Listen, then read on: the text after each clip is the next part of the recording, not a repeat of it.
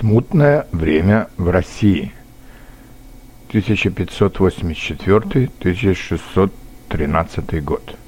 После смерти Ивана Грозного в 1584 году в России на долгие годы наступает смутное время. Этот период истории России назвали смутным временем, потому что это было время смуты, а значит время восстаний, государственных переворотов и хозяйственной разрухи.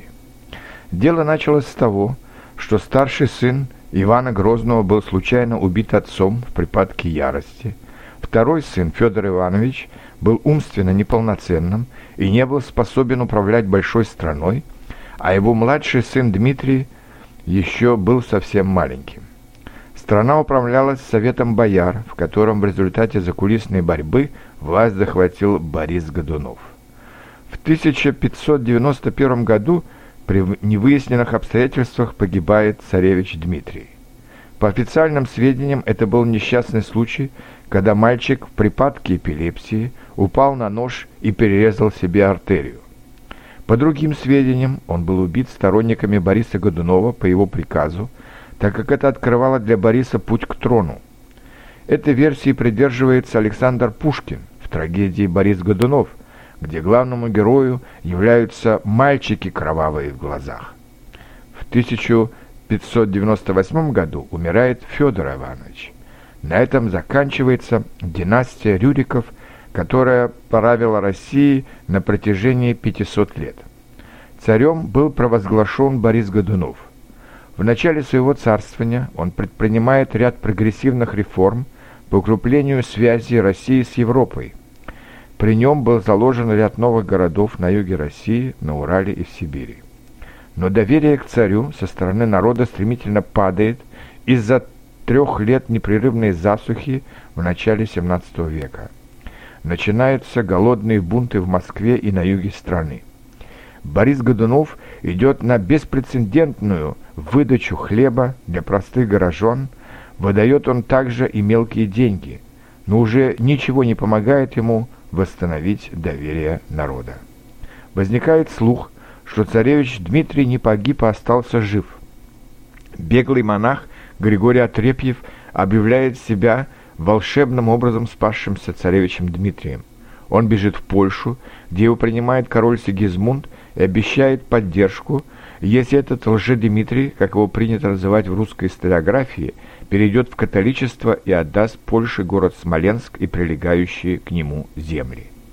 Лже-Дмитрий соглашается на все ради достижения своей главной цели – стать русским царем. Он женится на Марине Мнишек, дочери знатного польского воеводы, которому обещает, к тому же, подарить будущей жене Псков и Новгород. В октябре 1604 года Лжедмитрий вступает в южные окраины России, где на его сторону переходит ряд городов и без того охваченных волнениями и восстаниями. К началу 1605 года под знаменами царевича собирается уже более 20 тысяч человек. И хотя царское войско князя Мстиславского разбивает отряды самозванца, ему на помощь приходит случай, а именно – в апреле 1605 года внезапно умирает Борис Годунов. На престол вступил его 16-летний сын Федор, но боярство не признало нового царя. В мае царское войско переходит на сторону Лжедимитрия. Бояре спровоцировали в столице народное восстание, в результате которого Федор вместе с матерью был убит, а его сестра была отдана в наложницы самозванцу. 1 июня 1605 года Москва присягнула на верность Лжедимитрию. Но вскоре надежды на доброго и справедливого царя рухнули. Поляки, пришедшие вместе Лжедимитрием, вели себя в Москве как в завоеванном городе. Многие москвичи погибли в стычках с ними. Возникают и быстро распространяются новые слухи, что Дмитрий не настоящий, что он самозванец Лжедимитрий, ставленник польского короля – который хочет завоевать Россию и сделать русских католиками. В мае 1606 года в Москве начиналось, э, началось новое восстание, в результате которого Лжедимитрий был убит. Власть в стране перешла в руки Боярской думы во главе с Василием Шуйским. Но внутриполитическое положение в стране продолжало ухудшаться. Реальная власть Боярской думы распространялась только на Москву и окружающие ее города. На юге страны возникло мощное восстание казаков во главе с Иваном Болотниковым. Крымские татары возобновили свои набеги на ослабленное русское государство, сжигая города, убивая мужчин и уводя в рабство русских женщин.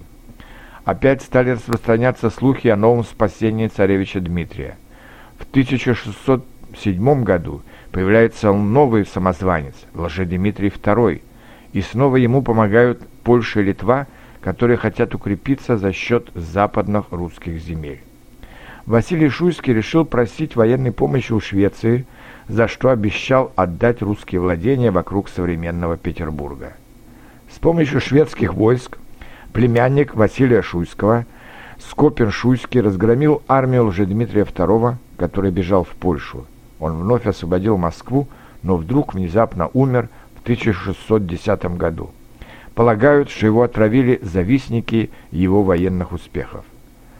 В это время Речь Посполитая, как тогда называлась Польша, решила начать открытую интервенцию против России, чтобы укрепить свое лидирующее положение среди славянских государств. Польские войска подошли к Москве. Это, это определило судьбу Василия Шуйского, против которого выступили дворяне. Он не был убит, но был насильно пострижен в монахи. Власть перешла к правительству из семи бояр, поэтому это правительство называют «семибоярщина». Отчаянное положение в стране заставило это правительство заключить договор с польским королем Сигизмундом III о призвании на русский престол польского королевича Владислава. В сентябре 1610 года бояре совершили национальное предательство, впустив в Москву польское войско Гетмана Желкевского, которое вело себя агрессивно по отношению к русскому населению Москвы, устраивало публичные порки, сажала в тюрьму или убивала за, за малейшее неповиновение. Тем временем шведские войска начали оккупацию русского севера, а вскоре обманом захватили и Новгород. Россия потеряла последнюю возможность выхода к Балтийскому морю. После захвата поляками Москвы и городов вокруг нее перед Россией встала угроза утраты национальной независимости – Однако великое разорение земли русской в период смутного времени вызвало широкий подъем патриотического движения в стране. Рязанский воевода Лепунов организовал первое народное ополчение. Ополчение подошло к Москве, но нашло на ее месте только пепелище. Однако праздновать победу было еще рано.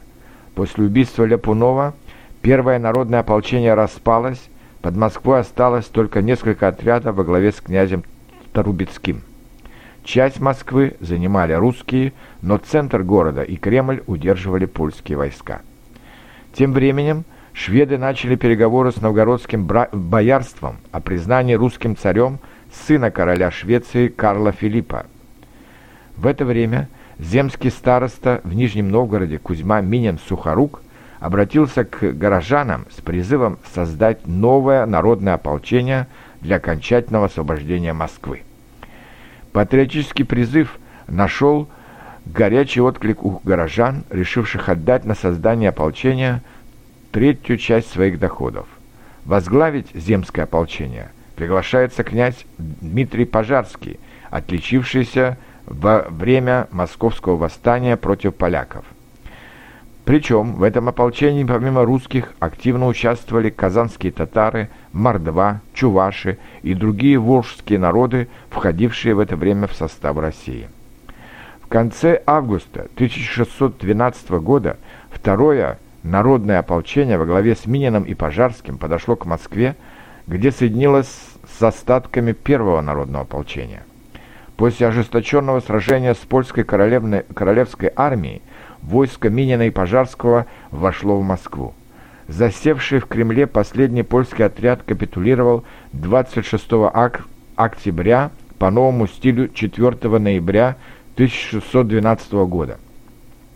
Этот день сейчас празднуется как День национального единства России, а памятник Минину и Пожарскому расположен в самом центре современной Москвы.